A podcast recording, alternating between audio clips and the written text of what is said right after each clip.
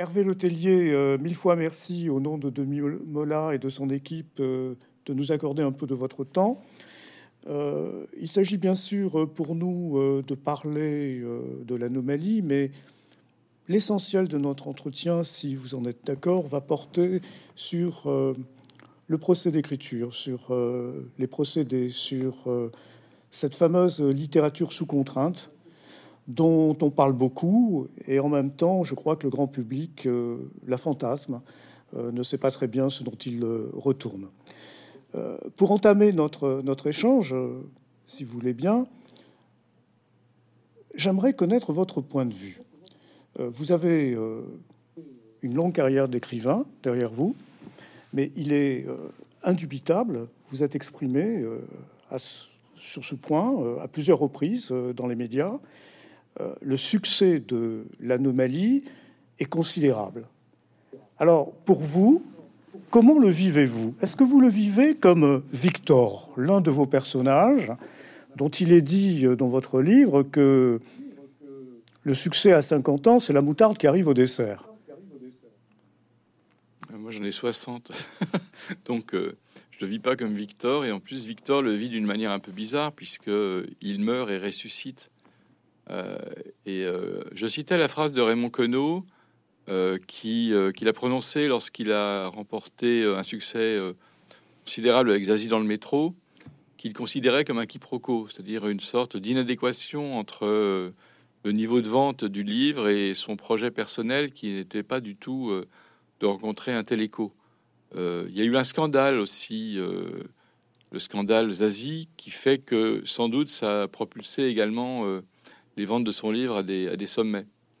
Euh, pour ma part, je le vis de manière assez sereine parce que d'abord, je n'ai pas l'occasion de le vivre véritablement. Je suis comme tout le monde, donc euh, je suis confiné, je porte un masque, je ne sors pas, j'ai pas de rencontres, j'ai des signatures, mais euh, ça ne constitue pas, comment dire, l'embryon même d'un échange avec le lecteur. Et je suis également réduit à avoir euh, des échanges qui sont des échanges euh, virtuels comme celui qu'on a actuellement. J'en ai parfois avec euh, beaucoup de gens simultanément, mais ça reste tout de même filtré par les écrans, les micros et les haut-parleurs. Donc c'est un petit peu une situation étrange pour profiter tout à fait de ce que, au niveau social, entre guillemets, peut procurer un livre pareil. Enfin, le succès pareil d'un livre. Donc, je le vis plutôt bien. J'ai pas encore mesuré tout à fait ce que ça représentait euh, en termes euh, de visibilité, puisque euh, j'ai bien conscience que un million de ventes potentielles, ça va représenter un million et demi à deux millions de lecteurs. Mais n'étant pas allé dans des soirées où les gens vont me dire ah mais vous êtes Hervé Le Tellier, j'ai pas encore conscience du tout de ce que ça représente. Ce qui est certain, c'est qu'aucun de mes livres n'a dépassé un niveau de vente, je pense, en France, de euh, plus de 25 à 30 000 exemplaires euh, auparavant, ce qui signifie euh, que j'ai devant moi un livre qui, l'anomalie, est un facteur 25 de, ces ventes-là, ce qui est énorme, ce qui va d'une certaine manière risquer de faire de moi l'auteur d'un livre, ce qui est un, ce qui est un risque, hein, qui est surtout comment comment le formuler qui est un risque euh, qui peut être contré par le, fait que les autres livres deviennent visibles et que toutes les familles heureuses, par exemple, qui viennent sortir en poche, euh, peut connaître une, un, petit succès de lecture, euh, ce que j'espère. Mais il est vrai que on est parfois l'homme d'un livre au niveau simplement de, la visibilité de l'objet commercial qui est le livre. J'espère que ça sera pas trop le cas. Euh, je vois pas très bien comment y échapper néanmoins. Ma question euh, visait à, vous interroger sur, euh, si vous me permettez euh, l'emploi de ce terme, votre statut. Vous êtes un écrivain oulipien. Et il y a quelques années, vous avez rédigé cet ouvrage, Esthétique de l'Oulipo. J'estime que c'est un texte qui fait référence. C'est un texte important qu'il faut conseiller, par exemple, à mes étudiants. Quand on le lit, j'étais frappé par euh, l'insistance avec laquelle vous poser qu'il y a un lien de complicité et un lien complexe entre l'écrivain et le lecteur. Et donc ma question euh, initiale euh, avait évidemment une, idée derrière, qui est, qui est un petit peu la suivante, c'est que euh, comme vraisemblablement l'anomalie va être lue par un million et demi de personnes, le lien de, de, complicité, de connivence avec les lecteurs est complètement subverti, ne serait-ce que par le nombre, dans la mesure où vous allez atteindre un public qui, jusqu'à l'anomalie, ne vous avait jamais lu.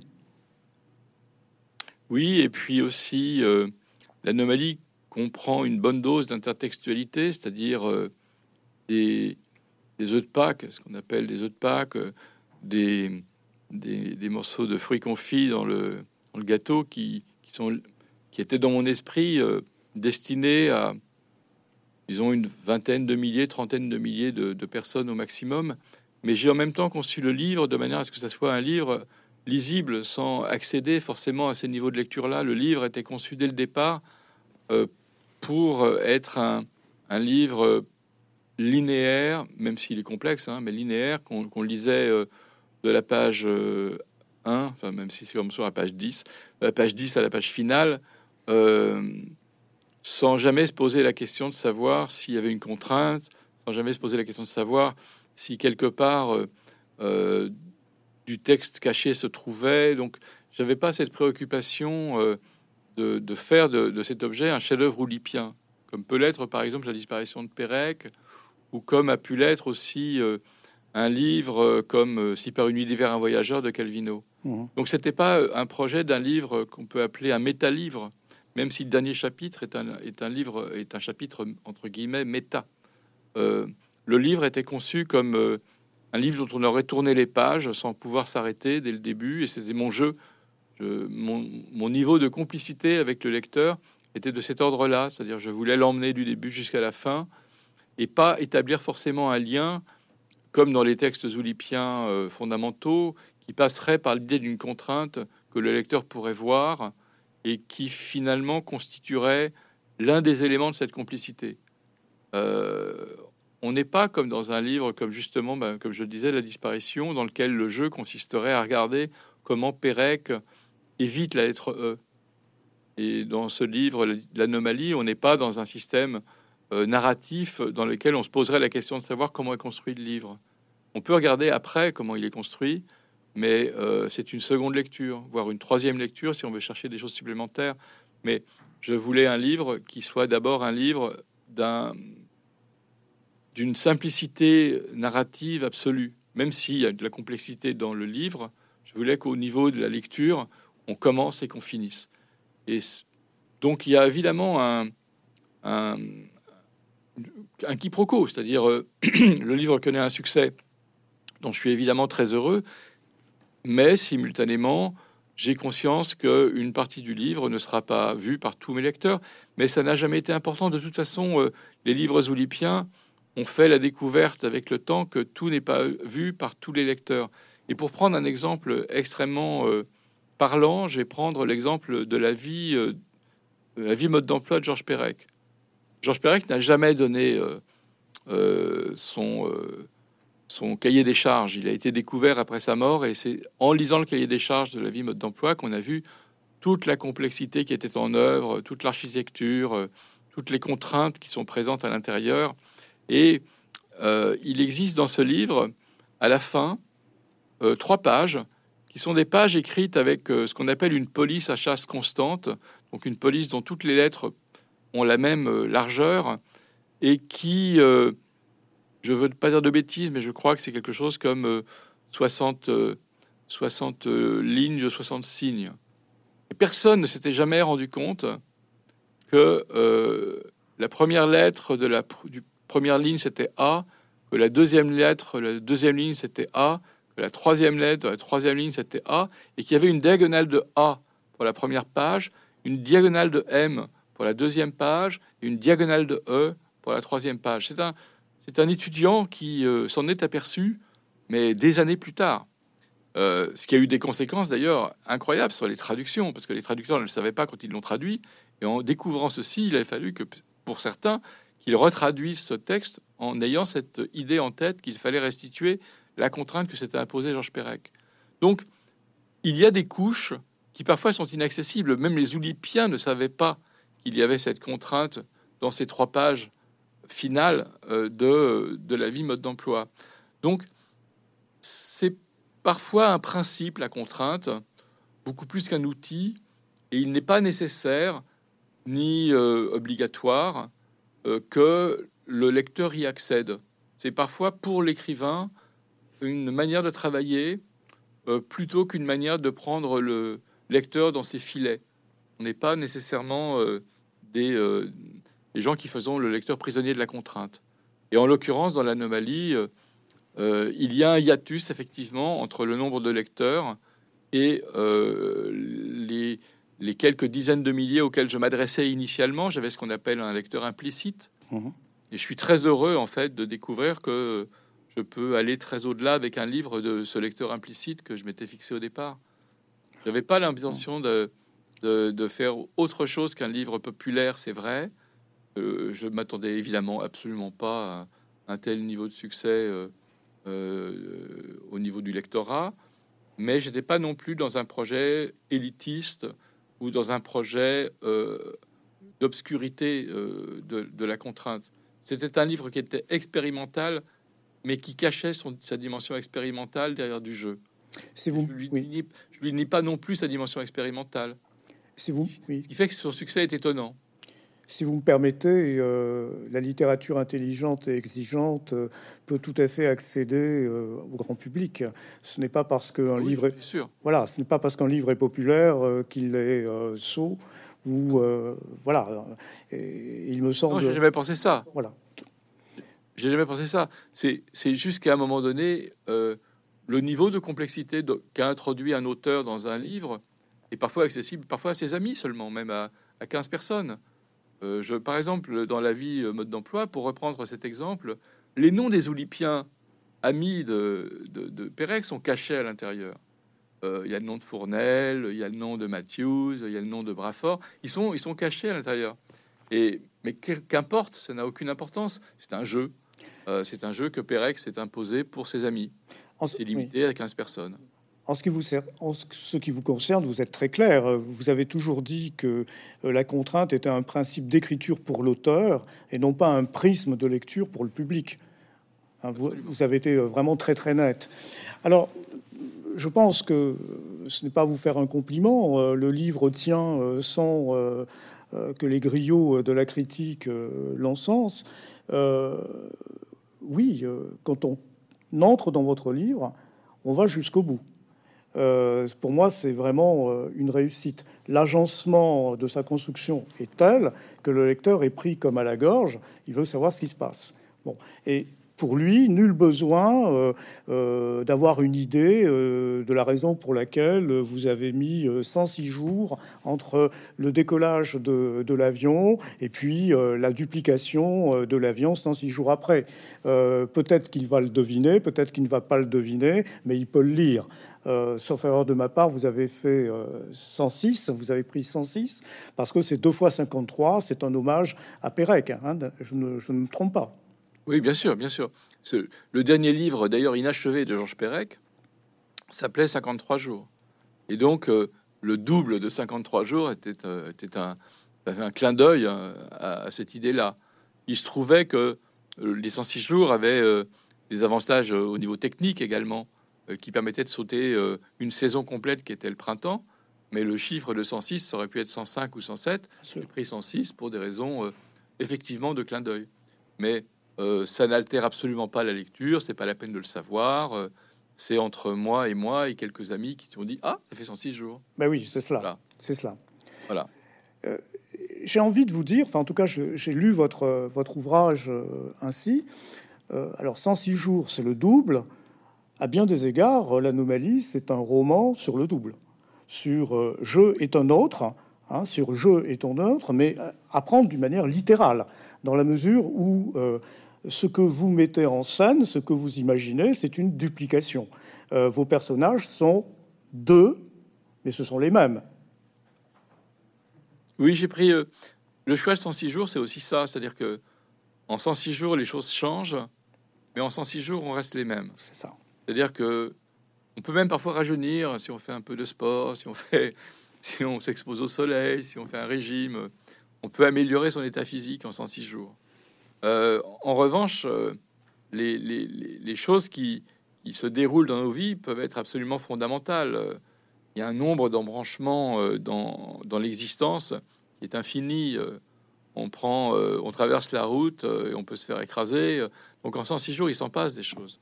Et je voulais qu'il se passe finalement. Euh, j'ai pas examiné toutes les options possibles, mais j'ai quand même exploré la mort, le suicide, la maladie, euh, la l'abus sexuel, euh, la, rencontre, la séparation, euh, le fait de tomber enceinte. Donc j'ai exploré finalement toute une série de situations qui me permettaient dès le départ de ensuite définir mes personnages. J'ai fait un peu l'inverse. J'ai réfléchi à des contextes et des situations. Ensuite, j'ai défini mes personnages. Et ensuite, j'ai défini les genres. Euh, donc, c'est une démarche presque inversée par rapport à ce qu'on peut faire d'habitude, qui est de définir des personnages, les précipiter dans ces situations, ensuite se poser la question du traitement littéraire. Moi, j'ai fait un chemin totalement inversé. Euh, et là, de ce point de vue-là, il y a un avantage comment dire, non négligeable à être un oulipien, c'est-à-dire à se poser des questions de structure avant même de se poser des questions d'écriture. Euh, mais euh, les, la question du double, effectivement, était fondamentale dès le départ. C'était celle-là que je voulais, traiter, avec cette question du, du, jeu similaire et autre à la fois, avec cette idée que euh, fondamentalement, nous constitue, c'est ce qui est essentiel pour nous. Et ce que posait la question du double et de la confrontation à soi, c'était la question de savoir ce qui, dans nos existences, était négociable et de ce qui ne l'était pas, de ce qu'on pouvait partager, de ce qu'on ne pouvait pas partager, de ce qu'on pouvait négocier, de ce qu'on ne pouvait pas négocier. Et avec cette question euh, des différentes situations, j'avais une, plus grande facilité pour euh, développer mes personnages. ensuite, la question du développement des personnages, on y reviendra, mais euh, les situations imposaient des choses. Et, ça, c'est très agréable lorsqu'on est écrivain de savoir que on a déjà tendu un, une sorte de, filet sur, euh, sur une, sorte de trame sur son récit qui fait qu'ensuite les choses vont se organiser de manière assez, euh, sinon simple, mais au moins d'une manière assez fluide. Voilà, la simplicité et la fluidité étant parfois d'ailleurs opposées. Euh, mais euh, j'avais cette fluidité de départ, j'ai pas voulu me départir, et j'avais aussi cette idée qui était euh, au moins importante des trois parties. Mhm. C'est-à-dire que je voyais mal comment faire un livre qui ne soit pas fait en, en, en, trois, parce que je voulais une identification forte des scènes dites de présentation. Ensuite, une deuxième partie où des questions, disons, théoriques et des questions euh, d'explication pouvaient euh, se trouver euh, présentes avec un développement de certains personnages. Et enfin, une, une dernière partie qui n'était constituée que de questions de confrontation. Et cette troisième partie était celle à laquelle je voulais arriver. Mais pour y arriver, je ne pouvais pas éviter, évidemment, ni la première, ni la deuxième, parce que c'est cette présence euh, d'une puissance de mes personnages dès la première partie qui faisait qu'on allait continuer à les lire et aller d'un chapitre à un autre en, voulant savoir ce que tel personnage allait devenir. Et j'avais beaucoup de personnages très différents et euh, je me suis attaché à les rendre le plus possible euh, intense en très peu de pages. Et c'était aussi un enjeu. Hmm. D'ailleurs, un, un, des reproches que je peux parfois me faire, euh, c'est d'avoir fait un, choix qui était un choix d'immédiateté des personnages, de ne jamais avoir rendu le personnage beaucoup trop complexe. Mais je voulais pas le rendre trop complexe parce que sinon, ça aurait été le j'aurais écrit le roman de ce personnage. Or, je voulais écrire le roman de plusieurs personnages et donc j'avais besoin à la fois d'une une densité de personnages et en même temps d'éviter qu'ils soient trop pris dans des contradictions personnelles, que les contradictions soient des contradictions naturelles. et donc j'ai éliminé certains personnages pour ça, pour en favoriser d'autres. Et à la fin, je suis très content de ma galerie, pas de mon casting presque. Si, vous, si, vous, me permettez, ils obéissent à des logiques. Si vous me permettez, dans, je reprends votre terme de casting. Euh, vos personnages aussi vous permettent euh, de mettre en œuvre une contrainte, parce que, à bien des égards, dans la première partie, euh, le régime d'écriture qui présente tel et tel personnage vous permet de pasticher le thriller, le roman psychologique, etc. Et votre écriture, d'une manière très sensible, change, elle s'adapte au personnage. J'imagine que pour vous, c'était aussi un élément du cahier des charges. Et c'est un élément aussi, oui, c'est un élément du cahier des charges, mais qui s'est quasiment imposé, c'est-à-dire que la diversité des personnages exigeait une diversité de style. Il fallait absolument que on puisse rentrer dans un roman noir avec les codes littéraires d'écriture, de langue du roman noir. Euh, donc, pour prendre par exemple le premier chapitre de Blake, c'était d'abord amusant d'écrire un roman de la, collection blanche euh, avec euh, un début en roman noir. Il faut se souvenir que le roman euh, je, l'avais eu à l'époque où Karina Ossine, qui dirige maintenant Gallimard, était encore euh, directrice littéraire de chez Lattès. Et à l'époque, euh, la question de l'éditeur ne se posait pas. Je voulais travailler avec Karina et avec Charlotte von Essen, qui était ma deuxième éditrice. Et donc, j'aurais proposé un projet qui se situait en dehors d'une quelconque réception, qui est celle qu'on a parfois de la collection blanche de Gallimard.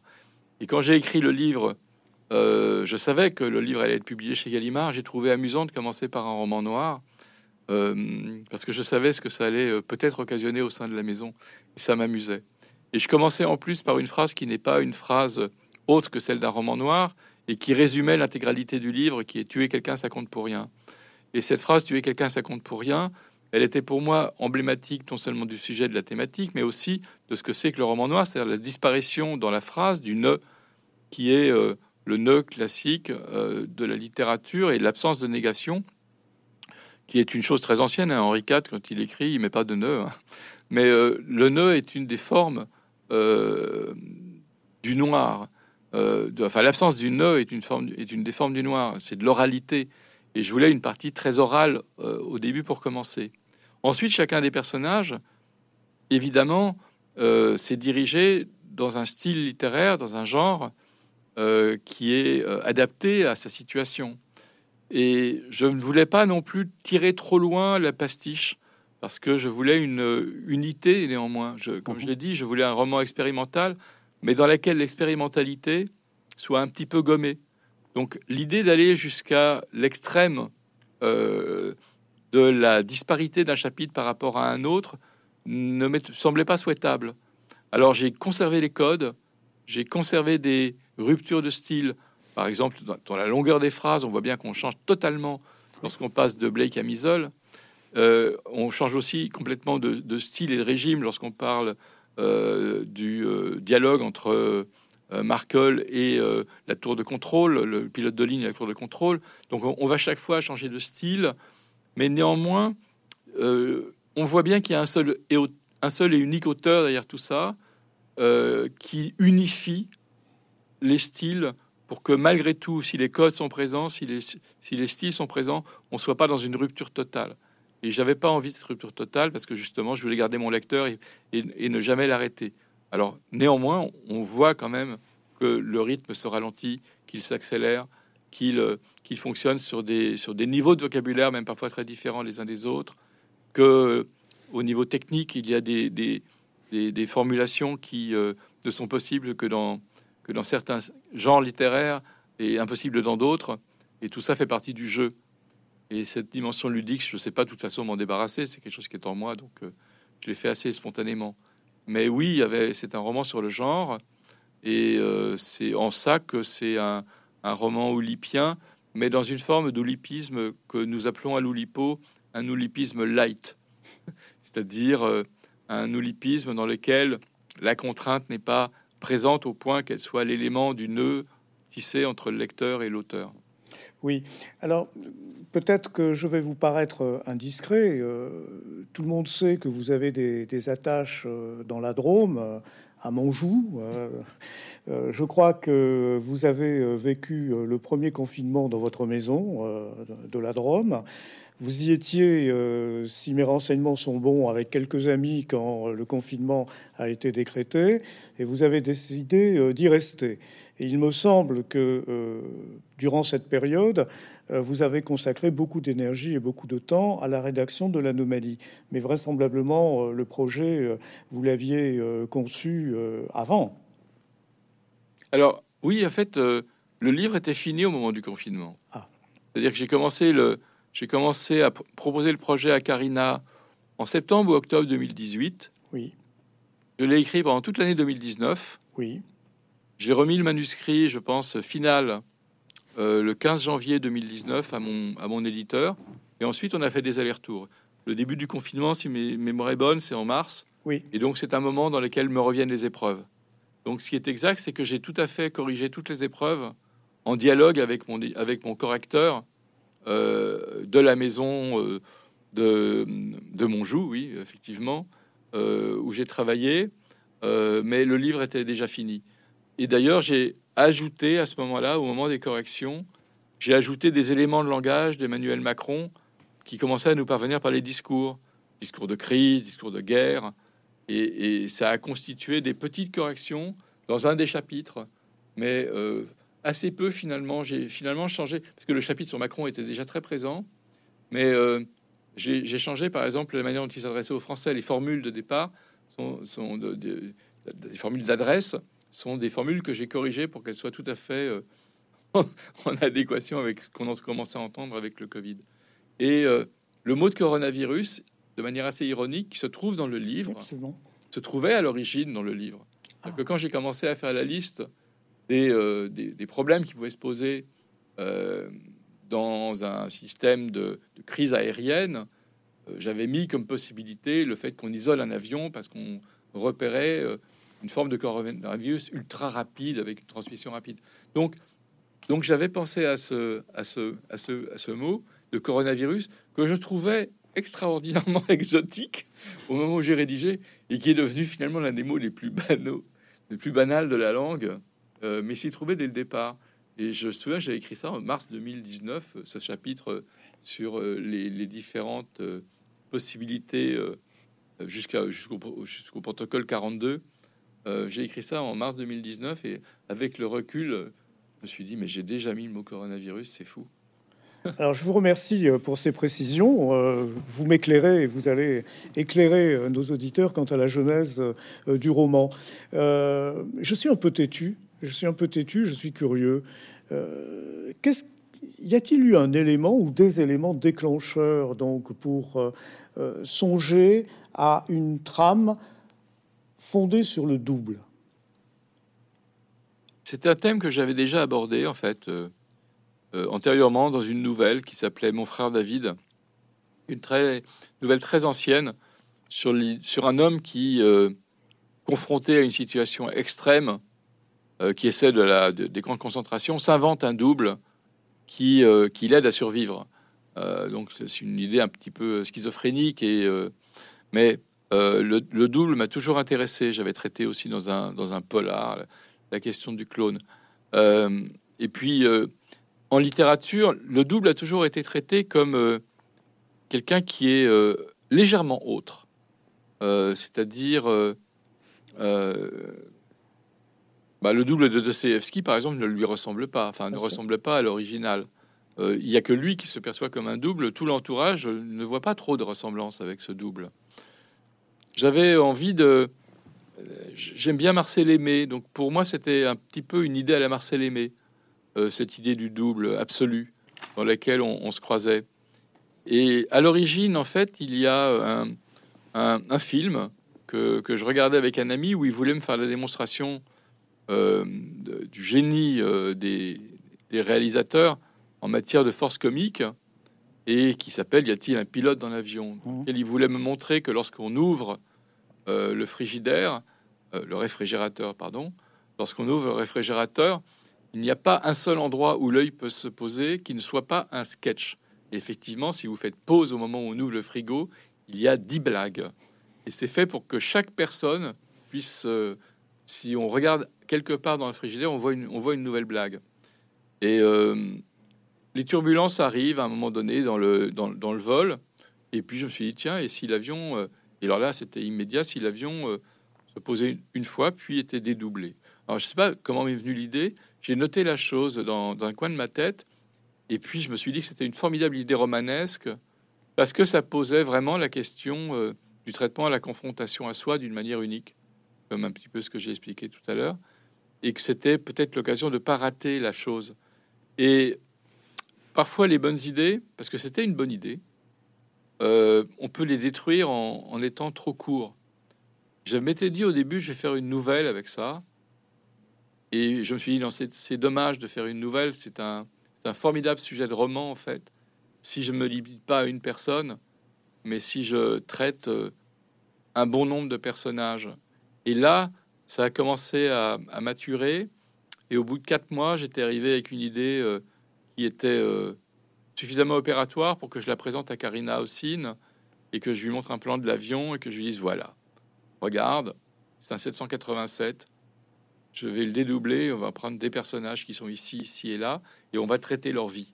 J'en avais d'ailleurs un peu plus que ce que j'ai euh, traité. J'en ai éliminé certains. J'ai éliminé un animal, par exemple, qui était en soute, un chien. j'ai éliminé une dame atteinte d'Alzheimer. J'ai éliminé un adolescent rebelle quand je dis éliminer, c'est une façon de parler. Vous l'avez limité finalement mon sujet à. Vous l'avez effacé. quelques personnages. Voilà, je les ai effacés, je les ai gommés. Euh, mais, mais de fait, euh, euh, de fait, je les ai éliminés parce que c'est quand même à un moment donné un deuil, c'est-à-dire, on voit bien l'intérêt qu'il y avait à, en avoir encore plus. Mais je me suis quand même posé la question de savoir quel était le maximum de, de, de, de, de fils disons, de fils simultanés euh, qu'un lecteur pouvait suivre. Et le nombre que je me suis fixé me semble suffisant. Oui, une dizaine de personnages. Vous avez une dizaine de personnages. Oui. il y a eu une dizaine de personnages et huit sont dédoublés. Oui. Euh, et j'en ai rajouté un en cours de route, d'ailleurs, qui est le personnage de, cette jeune femme qui fait, qui, qui, joue Shakespeare et qui euh, se fait finalement assassiner pour euh, pour traiter la question de, du, fondamentalisme religieux que, que je voulais euh, traiter à travers une idée aussi qui était celle du, pastiche un petit peu. C'est-à-dire que j'avais pas cet élément-là au niveau narratif qui était ce chapitre dans lequel j'étais dans la tête d'un personnage un peu fou. Mmh.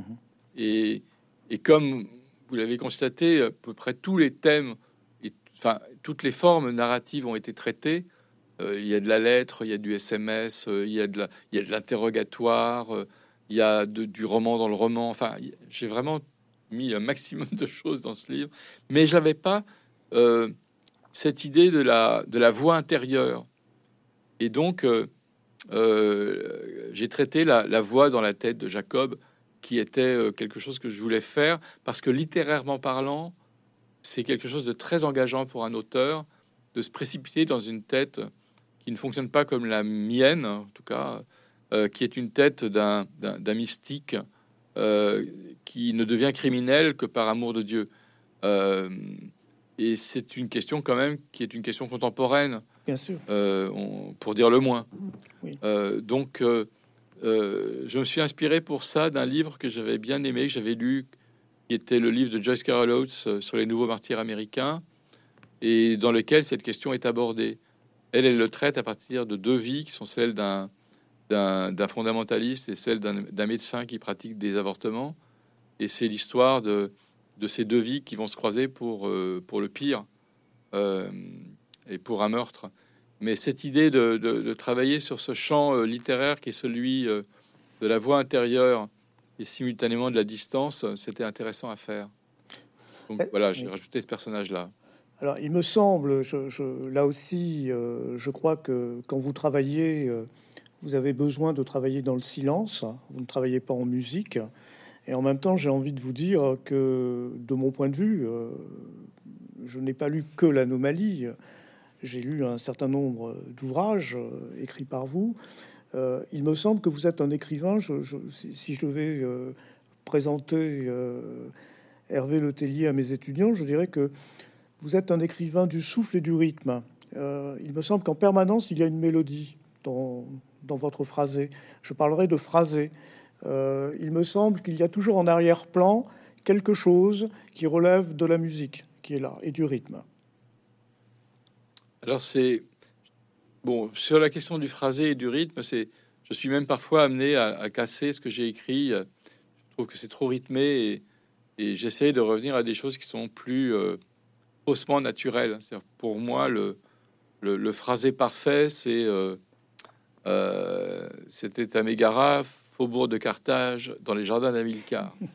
Donc ce début de Salambo qui est incroyablement phrasé, incroyablement rythmé et incroyablement brisé en même temps. Mmh.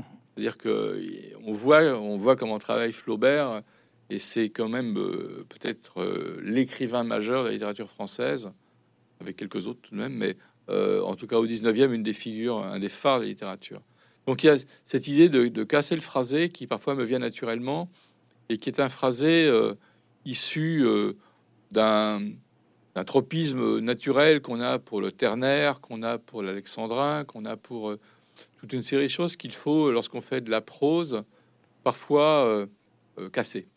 La deuxième chose, peut-être aussi, c'est que je suis euh, quelqu'un qui pense toujours à des musiques. alors, je dis pas que je pourrais donner pour chacun des chapitres une musique avec laquelle lire le chapitre, mais j'ai remarqué souvent que parce que j'aime la, pop culture, parce que j'aime que le livre s'inscrive dans une période, j'ai besoin parfois de donner des éléments qui sont des éléments musicaux qui s'y associent. Je me souviens de, dans un livre qui s'appelle Assez parler d'amour, d'avoir euh, euh, glissé du Elton John Crocodile Rock euh, et que je me suis amusé à reprendre Elton John dans l'anomalie parce que justement je faisais un pont entre ces deux livres. Mais je fais beaucoup de ponts dans toutes les familles heureuses. J'ai parlé de Rachmaninoff et du concerto euh, pour piano et orchestre de Rachmaninoff, le, le, Mac 2, euh, enfin le RAC 2, pardon, euh, qui est ce concerto aussi difficile à jouer, parce que ça me paraissait emblématique aussi de, ben, de, la, de la difficulté de l'existence lorsqu'on n'est pas Rachmaninoff, parce que vous vous souvenez que Rachmaninoff compose des concertos qui sont faits pour ses mains, il est le seul à avoir des mains avec 30 cm d'empan, alors que tout le monde a 22-23 cm. Donc lui, il peut plaquer les accords qui demande à faire des neuvièmes ou des dixièmes pour n'importe qui autre, n'importe quel autre, ou parfois RPG. Donc j'ai toujours en fait pour les, j'ai toujours des musiques en tête, euh, et je je, je, pense toujours à, à, cette phrase de Rachmaninoff euh, qui dit qu'il penche la tête pour, écouter une symphonie, qu'il a toujours une symphonie en tête. Alors Rachmaninoff, je crois en plus que c'est quelqu'un qui avait dans le crâne un fragment d'obus et qu'il risquait en permanence de perdre la vie parce que ce fragment d'obus n'avait jamais pu être retiré, parce qu'à l'époque, on ne savait pas opérer à crâne ouvert, et donc il craignait toujours de mourir, mais il avait cette possibilité, lorsqu'il penchait la tête, d'écouter des symphonies. Moi, j'aime bien l'idée que on écrit toujours avec une bande son, euh, et, c'est assez vrai. dans l'anomalie, il y a des bandes son, il y a des, il y a des musiques qui sont évoquées. J'ai même eu une chanson, j'ai écrit une chanson. Euh, euh, directement pour Slim Boy, qui est mon musicien nigérian. Et j'ai écrit la chanson directement en anglais pour ensuite la traduire en français. J'ai pas fait l'inverse parce que la logique était d'écrire la chanson en anglais. Et ça m'est naturel, c'est-à-dire que euh, je ne m'explique pas pourquoi je le fais, mais j'ai une tendance à introduire euh, des éléments qui sont des éléments de notre quotidien. Or, on passe notre temps à écouter de la musique. Moi, assez peu quand je travaille, même pas du tout quand je travaille mais il se trouve que j'en écoute quand même assez souvent. Et j'ai mis, par exemple, un personnage que j'aime bien. Euh, j'ai mis Ed Sheeran, avec lequel Slim Boy va jouer, parce que bah, d'abord, je trouve euh, ce que fait Ed Sheeran assez intéressant, et que ça permet d'asseoir le livre dans une contemporanéité et dans une, euh, dans, une période. Je pense que les livres sont faits pour être inscrits. Enfin, je pense. Il se trouve que ce livre-là devait être inscrit dans une période parce qu'il fallait contrer les faits de science-fiction par un effet de réel très fort. Et donc, il fallait ancrer 2020-2021 dans cette période-là. J'espère que Elton John va tenir le coup jusqu'à euh, à la fin de l'année. Je lui souhaite pour que justement il soit euh, l'un des personnages plausibles pour jouer avec Slim Boy. Et donc, euh, c'est cette logique de la musique, bah, elle, va, elle va vraiment de pair avec l'ancrage dans une période historique qui est la nôtre. Ça me paraissait évident que pour l'anomalie, il fallait ça. Et pour beaucoup d'autres livres, effectivement, dans euh, W, qui est un livre qui se passe au Portugal en 72, j'ai écouté du fado pour l'écrire, même si je n'écoutais pas de fado en l'écrivant. J'avais besoin de cette saudade qui, qui m'aidait. Oui. Euh, d'ailleurs, ce que, en vous écoutant, euh, j'ai envie euh, de dire pour nos auditeurs que vous faites la démonstration dans vos livres qu'il est tout à fait possible de travailler avec la bibliothèque en rendant hommage aux grands prédécesseurs, aux classiques, y compris aux classiques du XXe siècle, et en même temps avec la pop culture, d'une manière quasi systématique.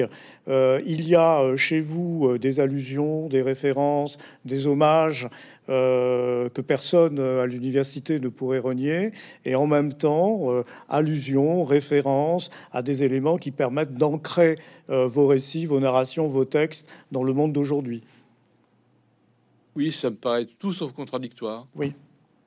je, je, je, pense. bon, alors, un jour, j'avais. Je, je, participais à une émission qui s'appelait Les Papous. Euh, les papous dans la tête, oui, sur France Culture. Papous dans la tête sur France Culture. Et j'avais un jour, euh, euh, il y avait un jeu qui s'appelait, qui s'appelait, qui s'appelait le diagnostic littéraire à l'aveugle. Et donc, il fallait deviner de qui était un texte. Et donc, j'avais proposé un texte dans lequel il y avait le mot Kodak et le mot Olida. Vous savez, le pâté Olida, qui a un peu disparu, hélas ces boîtes en aluminium ou en fer blanc qu'on ouvrait comme ça avec un où dedans il y avait une sorte de substance. Euh, non, je pense que ça existe encore et j'adorais ça. Et ben ce texte était de Proust et c'était dans la recherche. Bon, j'avais euh, été étonné de voir Kodak, euh, marque qui a d'ailleurs disparu, et de trouver l'extrait le, sur Olida. Et d'une certaine manière, Proust ancrait la réalité de son époque, euh, enfin, faisait rentrer la réalité de son époque dans le livre lui-même. Et c'est drôle de penser qu'il y a Kodak chez Proust, euh, mais c'est le cas. Pourquoi? Parce que euh, eh ben, c'est un roman du réel et c'est un roman de. Même si c'est la recherche du temps perdu, il y a aussi le temps qui se déroule. Et ce temps qui se déroule possède des éléments que nous appelons maintenant la pop culture, mais qui est tout simplement la culture populaire dans laquelle nous vivons en permanence. Et et ça me paraît nullement contradictoire. Et en tout cas, j'en ai besoin. Donc, euh, euh, je pense aussi à l'infraordinaire de Pérec, hein. c'est-à-dire à cette notion que nous sommes environnés de petites choses minuscules euh, et qu'il nous faut les accepter parce qu'elles nous constituent.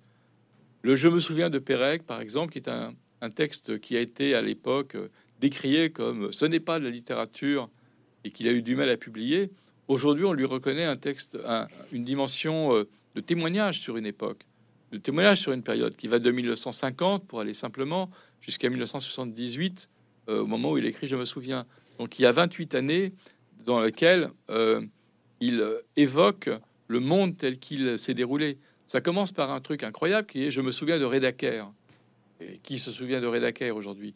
Donc il y a une euh, acceptation de l'éphémérité de notre culture, euh, qui doit être présente dans les livres et qui finalement aide les livres à s'ancrer dans le réel.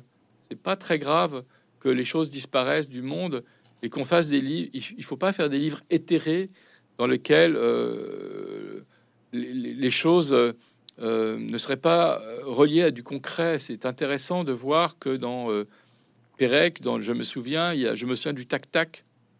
Le tac-tac, c'est ces objets avec deux boules dans lequel, relié par une ficelle, au bout il y avait un anneau, on passait l'anneau, euh, le doigt dans l'anneau, et on faisait tac tac tac tac tac avec. Ce souvenir euh, du tac tac fait partie d'une époque, et euh, la culture populaire, c'est ça aussi. Donc moi, je suis très attaché à ça. Je pense que c'est mémoriel. Je pense que la mémoire constitue en fait l'essence du livre, et que si on oublie la mémoire d'une époque, on oublie ce qui constitue finalement notre essence, ce qui nous, ce qui nous fabrique. Et nous sommes aussi fabriqués par notre environnement. Donc euh, Proust met Olida et, euh, et, Kodak. Perec va mettre le tac-tac. Il va mettre le Vakuva. Il va mettre Redaker. Donc c'est une logique euh, dans laquelle je, je, me retrouve totalement. Alors, si vous me permettez, vous évoquez Pérec et je me souviens, c'est un texte dans lequel il n'y a pas de souvenirs personnels, ce sont des souvenirs, je dirais, collectifs. Euh, Pérec renvoie à un certain nombre de traits, d'objets, de situations euh, qui permettent de repérer une époque. Euh, pour notre entretien, j'ai relu plusieurs de vos ouvrages et je suis frappé par la présence, je dirais avec mon vocabulaire, la présence de motifs qui réapparaissent non pas dans tous les livres, mais dans plusieurs livres. Euh, notamment, euh, il y en a un euh, qui me parle, qui est celui du vieillissement et, des, sujets masculins qui vieillissent, qui songent à leur soixantaine ou qui vivent leur soixantaine. Ce motif apparaît à plusieurs reprises dans vos livres. Et je me demande si vous qui présidez aux activités de l'Oulipo, dont on dit que vous êtes non seulement un spécialiste, mais un praticien de la littérature sous contrainte, les procédés ne vous empêchent pas, d'une manière discrète et pudique, vraisemblablement de parler de vous dans vos livres. Oui, euh, alors c'est pas le motif du vieillissement, évidemment, euh, masculin ou féminin.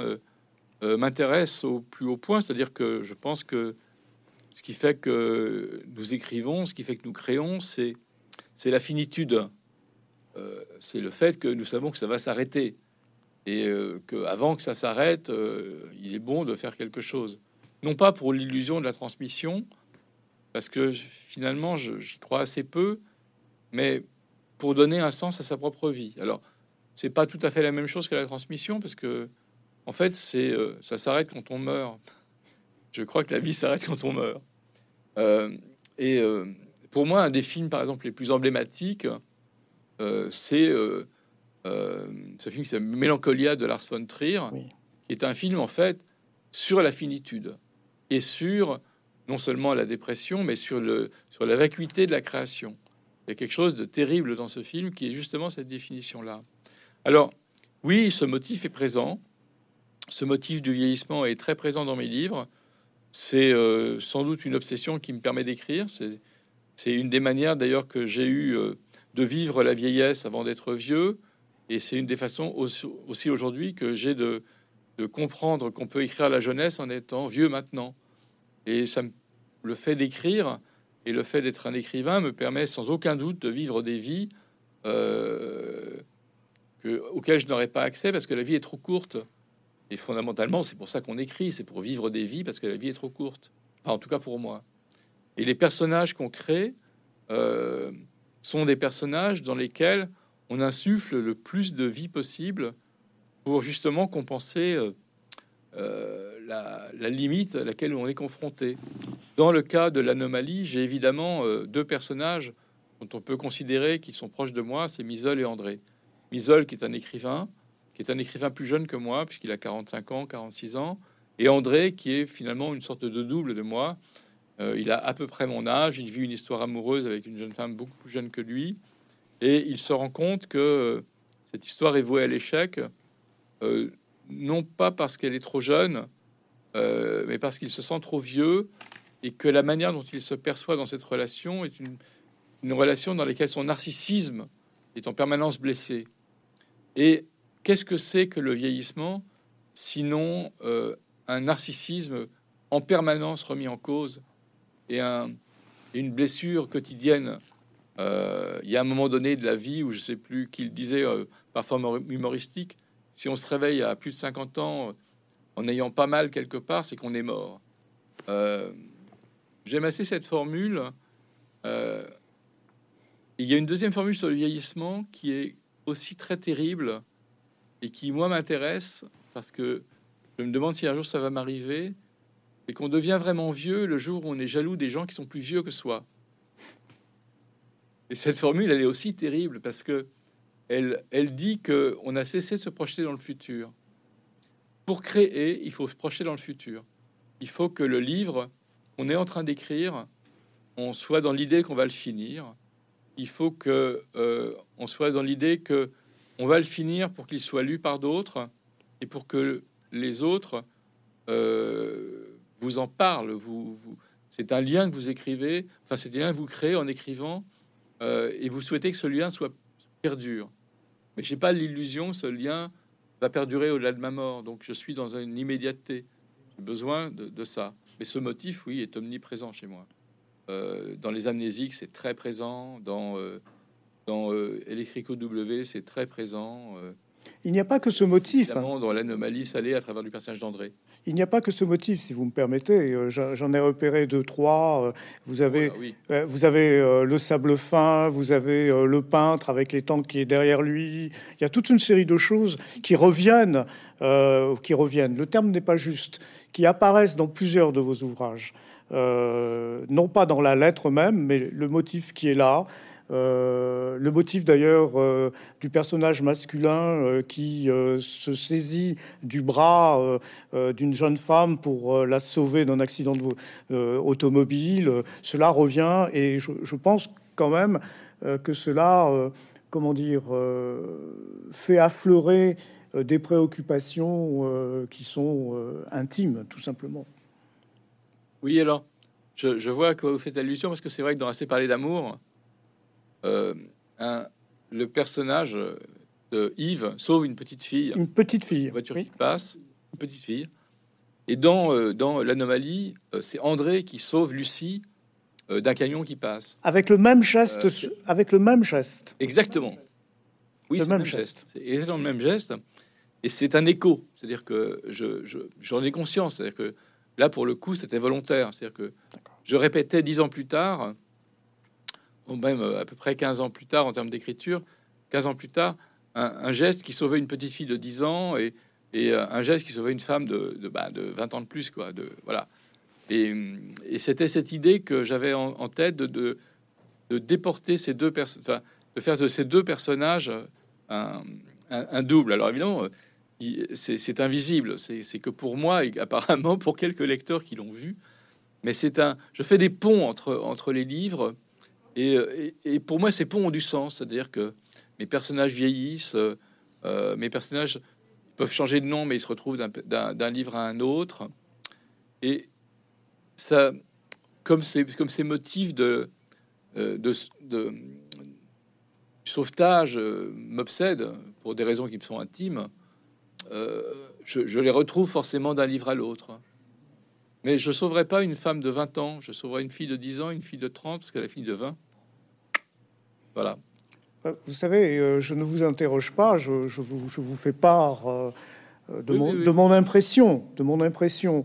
vous lisant un peu, en tout cas attentivement, j'ai le sentiment, ce qui m'a frappé, c'est le geste. Le geste est analogue, c'est le même geste. Et je l'interprète peut-être euh, à tort ou à raison, mais peu importe, en disant que ce geste-là, c'est le geste de l'écrivain, c'est le geste de l'écriture.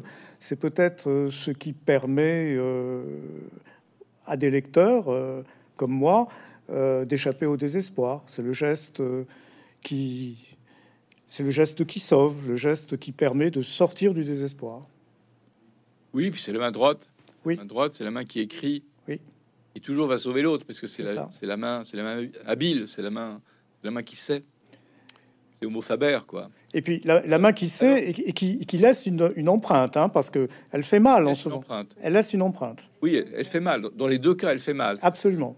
L'enfant a mal, et forcément, euh, lorsqu'on veut sauver quelqu'un, on, tire trop fort. C'est un des problèmes du sauvetage, c'est que les, séquelles sont parfois celles du sauveteur.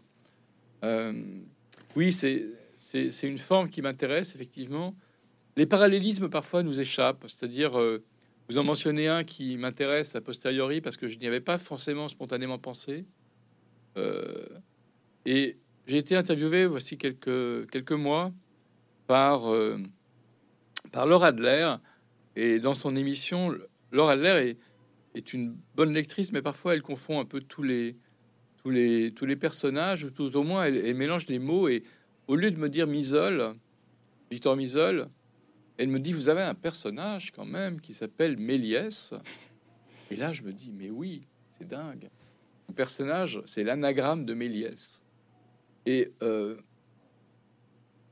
ça m'a paru une évidence que j'avais peut-être pas du tout choisi le, nom de Misol au hasard, mais que quelque chose en moi avait vu Méliès, qui est le magicien, qui est euh, l'homme de l'illusion, euh, l'homme qui fait voyager, l'homme qui, euh, qui, va dans la lune, l'homme qui... voilà, cette idée d'un magicien du cinéma et, du mouvement, parce que c'est un des premiers à faire des effets spéciaux, c'est donc quelqu'un qui, qui, est fondateur dans l'histoire du, cinéma, et j'ai donné le nom de Misol, qui est l'anagramme à, de Méliès. Et je me suis dit, ah mais finalement, peut-être que c'est une lecture possible, peut-être que c'était inconscient, mais peut-être que c'est vrai. Euh, et c'est pourquoi la troisième partie du, livre s'ouvre par une citation de Isol. Il dit euh, que euh, le lecteur ne lit pas le livre de l'auteur, l'auteur n'écrit pas le livre du lecteur, et que le point final, à la limite, peut leur être commun, alors que ce livre n'a pas de point final. Euh, donc il y avait une sorte de, réflexion sur les rapports entre la manière dont un livre est lu et perçu et la manière dont il est écrit. Et je pense toujours aussi euh, à cette façon euh, dont Calvino répond à un de ses critiques dans un livre qui s'appelle Si par une nuit d'hiver un voyageur. il écrit évidemment toute une série de débuts de romans de toutes les formes possibles. C'est un livre très, entre guillemets, méta, c'est-à-dire un livre qui est un roman qui réfléchit sur le roman, où le lecteur est lu par un autre lecteur, et on ne sait plus dans quel livre on est au bout d'un moment. C'est un livre absolument magnifique. il a une critique dans la Stampa, je crois, ou dans le Corriere della Sera, euh, dans lequel euh, le critique lui explique ce qu'est son livre. Et au début, Calvino n'est pas d'accord. Calvino, dans un premier temps, répond aux critiques en disant que ce n'est pas ce qu'il a voulu écrire. Et très vite, au bout de trois paragraphes, il bascule. Et il écrit un texte qui s'appelle Si par une nuit d'hiver, un narrateur, dans lequel il inverse le processus et il dit que la personne qui a raison, ça ne peut pas être lui, que la personne qui a raison sur son livre, c'est son lecteur. Et c'est ce lecteur-là, ce, critique, qui a lu le livre ainsi et qui a perçu des choses que lui-même n'avait pas, pas vues dans son livre. Et je pense que c'est c'est le lot commun des écrivains d'écrire un livre d'une manière à la fois maîtrisée et non maîtrisée, c'est-à-dire euh, il y a une maîtrise sans doute euh, de la forme stylistique et puis il y a des choses qui nous échappent et c'est cet, échappement, comme par exemple les deux gestes euh, que, j'avais vus mais que je n'avais pas repéré comme étant la possibilité d'être une métaphore de l'écriture, peut-être que c'est vrai. D'ailleurs, c'est certainement vrai. Peut-être, euh, Hervé Letellier, une dernière question avant de clore euh, cet entretien dont je vous remercie. Euh, moi, j'ai beaucoup ri hein, en lisant l'anomalie. Je, trouve qu'il y a de très nombreuses pages drôles, savoureuses. Nous, savons quand on, quand on vous lit que vous détestez l'esprit de sérieux. vous l'avez dit tout à l'heure, vous êtes sensible au jeu, vous avez une écriture ludique, euh, vous prenez plaisir à jouer. Mais il me semble que non seulement l'anomalie, mais beaucoup, beaucoup, beaucoup de vos livres dégagent une impression de gravité. Peut-être que vous détestez l'esprit de sérieux, mais il me semble que vos livres ont une tonalité grave. C'est peut-être pour ça que je déteste l'esprit de sérieux, d'ailleurs. Parce que j'ai peur que... je pense que j'aurais peur si... Euh, si j'étais très sérieux en écrivant mes livres, d'écrire des livres euh, incroyablement euh, pathétiques. Mhm. Et donc pour moi, c'est un garde-fou, c'est-à-dire euh, même lorsque je raconte un drame, j'essaye de trouver dans ce drame les éléments qui vont faire que je vais le dédramatiser. J'ai raconté dans, dans Toutes les familles heureuses un moment où j'enterre une amie et et c'est une amie juive. je ne connais rien du rituel juif. au moment où j'ai 20 ans euh, et où je l'enterre, je ne sais rien. Et donc, euh, j'écris à un moment donné que je suis une sorte de, Rabbi Jacob euh, du deuil. Donc, je me trompe sur tout, quoi. Je ne sais pas qu'il faut qu'il ne faut pas passer l'appel, par exemple. On jette une pelletée de terre, mais il faut replanter la. Enfin, il faut pas passer l'appel au suivant. Il faut replanter l'appel. Et je découvre tout ça en, très peu de temps. Donc, voilà, si j'étais vraiment un, écrivain de, comment dire, dès que je parle de ça, ma voix se brise. Oui, oui, je, suis désolé euh, d'ailleurs de, vous avoir lancé euh, sur cette piste. Vraiment. Pardonnez-moi. Non, non, mais c'est pas grave. c'est pas un problème euh, avec vous, c'est un problème entre moi et moi, en fait. Il faudrait qu'un jour j'arrive à régler. Donc, dès que, dès que je rentre dans l'esprit sérieux, je, cours ce risque de m'égarer et de, de me perdre. Donc, je ne souhaite pas y rentrer. Euh, je suis très heureux euh, de pouvoir parfois être un, ludion euh, dans ces situations-là. et je sais que j'aime bien pouvoir introduire des, des moments, comment dire, de comédie, des moments d'humour dans les textes parce que je pense que c'est mon garde-fou, très sincèrement. je suis un. Il y a pas mal d'écrivains à l'Oulipo qui sont en fait des lyriques qui s'ignorent. Voilà. Je pense à Yann Monk, qui est un formidable poète. Euh, Yann est un homme à la fois de l'humour et, parfois du drame. Frédéric Forté, qui est aussi un mhm. poète, mhm. un poète euh, de l'humour et du drame. Euh, donc il y a à l'Oulipo une très forte dimension mémorielle, comme je l'ai dit. dans la mémoire, il y a une notion très forte de souvenir et de deuil, forcément.